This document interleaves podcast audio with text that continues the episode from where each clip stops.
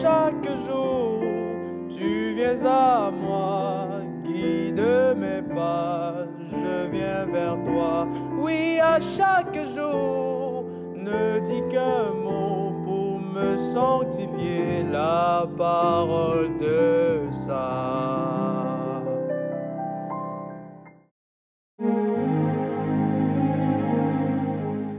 Bien-aimé dans le Christ, la mauvaise gestion d'un bien conduit nécessairement au changement de gestionnaire.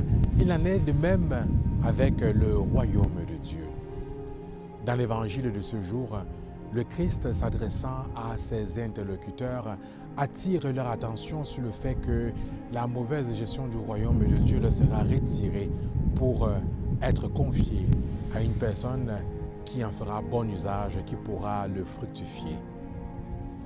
Dans cet évangile, nous recevons donc la 17e piste d'atterrissage de ce grand carême consistant ou nous invitant, bien-aimés dans le Christ, à fructifier le royaume de Dieu que nous avons reçu.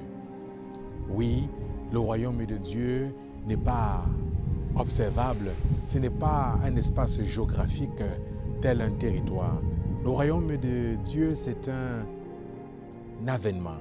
Le royaume de Dieu nous est donné à travers la parole du Seigneur. À chaque fois que la parole du Seigneur est accueillie quelque part, qu'elle est annoncée, alors c'est le royaume de Dieu qui est annoncé, c'est le royaume de Dieu qui est donné.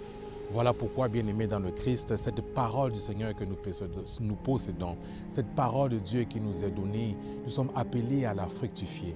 Puisse ce temps de carême être un moment favorable pour nous, pour accueillir cette parole de Dieu, pour la fréquenter, pour la fructifier, afin que ce royaume continue à être annoncé, qu'il ne nous soit pas enlevé.